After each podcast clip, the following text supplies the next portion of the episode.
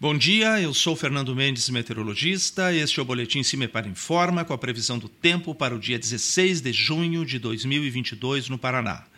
A quinta-feira predomina no estado com tempo estável, as temperaturas em média ficam um pouco mais elevadas, o frio perde força de forma geral. Contudo, no sul do estado, no amanhecer, ainda faz um pouco de frio.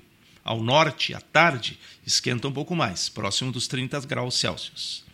Uma área de baixa pressão atmosférica se desenvolve a partir do norte da Argentina, mas esse sistema só avança para o sul do Brasil no dia seguinte, na sexta-feira, quando muda o tempo na região e também no estado. Portanto, nesta quinta, tempo estável.